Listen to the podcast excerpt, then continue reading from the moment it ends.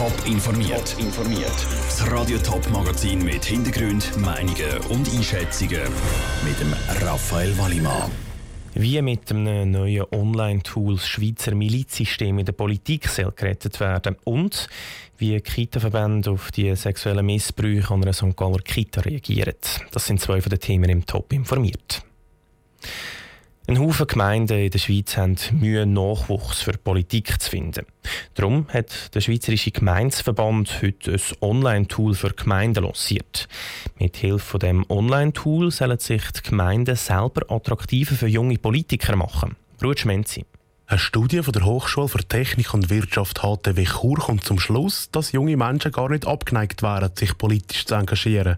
Das Problem, dass die Jungen der Weg in die Politik nicht finden, sagen unter anderem der zeitliche Aufwand und langfristige Verpflichtungen. Laut Hannes Germann, Präsident vom Schweizerischen Gemeinsverband, käme noch etwas anderes dazu. Erstaunlich ist ja, dass die Studie offenlegt, dass 90 Prozent der jungen Leute gar nicht angefragt ob sie etwas machen.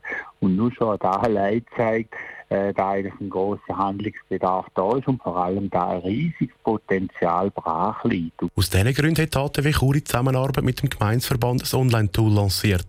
Auf dem können sich Gemeinden Ideen einholen, um sich gegenüber jungen Politinteressierten attraktiver zu machen, erklärt der Projektleiter von der HTW Chur, der Gurdin Derungs. Wir stellen immer wieder fest, wenn wir mit den Gemeinden diskutieren, dass es zwar immer wieder Ideen gibt, aber es fehlt so eine Gesamtübersicht. Und darum die Idee, alles zusammenfassen auf einer Seite, auf einem Tool, wo dann alle Gemeinden und Interessierten können anschauen, was für sie allenfalls passt. Zum einen können sich Gemeinden auf dem Online-Tool von verschiedenen Ideen inspirieren lassen. Zum anderen können Gemeinden aber auch einen Fragebogen ausfüllen und können anhand von dem Resultat Massnahmen vorgeschlagen über.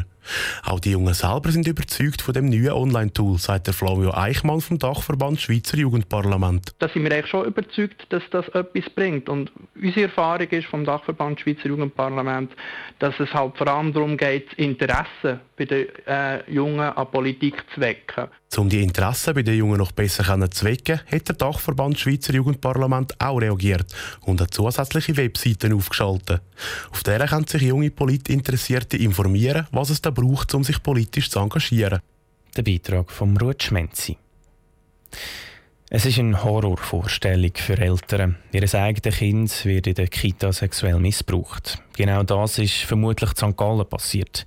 Ein Kita-Mitarbeiter soll zwei Buben sexuell missbraucht haben, einer davon beim Arbeiten, teilt heute die Staatsanwaltschaft mit. Außerdem hat er Fotos von den Kindern in der Kita gemacht und ins Internet gestellt. Kita-Verbände sind besorgt, wie der Beitrag von Michel Eggimann zeigt extrem schrecklich. Also das ist schrecklich, was kann passieren für eine Kita und vor allem für Kinder. Betroffenheit natürlich, es ist, es ist tragisch, dass es passiert. Einfach schlimm. So die ersten Reaktionen bei Kita-Verbänden, dass ein Kita-Angestellter beim Arbeiten ein Kind sexuell missbraucht haben. Dagegen unternommen wird viel, sagt zum Beispiel der Pierre Moret. Er ist Chef vom Verzeichnis kitaclub.ch und hat viel mit Kitas und auch Eltern zu tun. Der Pierre Moret empfiehlt den Kitas das Vier-Augen-Prinzip.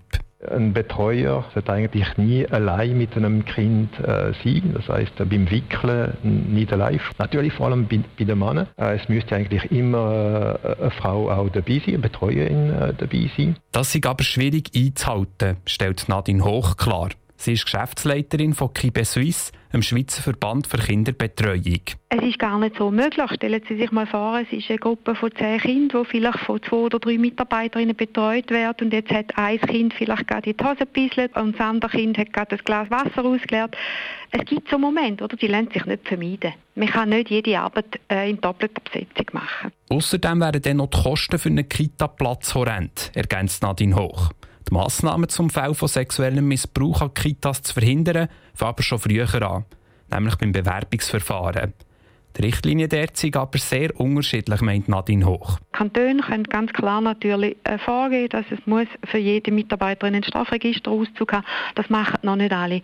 Und in vielen Kantonen sind es ja nicht einmal Kantone, die die Vorgaben machen, sondern Gemeinden. Also unser Föderalismus ist natürlich nicht förderlich, um da einheitliche Massnahmen zu haben. Der Verband Kibe Suisse empfiehlt zusätzlich auch einen Sonderprivatauszug zu verlangen. Dort steht auch drin, wie jemand mit Kind arbeiten darf und die Kitas sollten auch noch Referenzen einholen. Der Beitrag von Michel Eckimann. Der gefährlichste Ort für Frauen ist das eigene Daheim. Die Polizei muss 13 Mal am Tag wegen häuslicher Gewalt ausrücken. Damit ist häusliche Gewalt die häufigste Gewaltform für Frauen. Der Kanton Zürich wird jetzt dagegen ankämpfen und zwar mit vermehrter Prävention, erklärt die Justizdirektorin vom Kanton Zürich, Jacqueline Fehr statt nur bestraft, eben vor allem auch mit therapeutischen Ansätzen dafür sorgt, dass Gewalt hört. Neu ist auch, dass die Finanzierung der Angebote auf stabilere Beine muss gesetzt werden Finanzierung muss aber noch vom Kantonsrat bewilligt werden. Aber schon jetzt hoffen die Beratungsstellen im Kanton Zürich auf mehr finanzielle Möglichkeiten. Die Lage ist laut der Beratungsstellen nämlich prekär. So müssen betroffene Frauen häufig zwei Wochen auf einen Termin warten und die Zeit beim Beratungsgespräch längert nicht, um den Fall abschließend zu behandeln. Telefonleitungen sind fast immer besetzt und obwohl die Opferzahlen seit Jahren steigen, müssen Beratungsstellen mit dem gleichen Personalbestand auskommen. Der ausführliche Beitrag zum Thema gibt es am Abend im Top informiert. Top informiert, auch als Podcast. Mehr Informationen gibt es auf toponline.ch.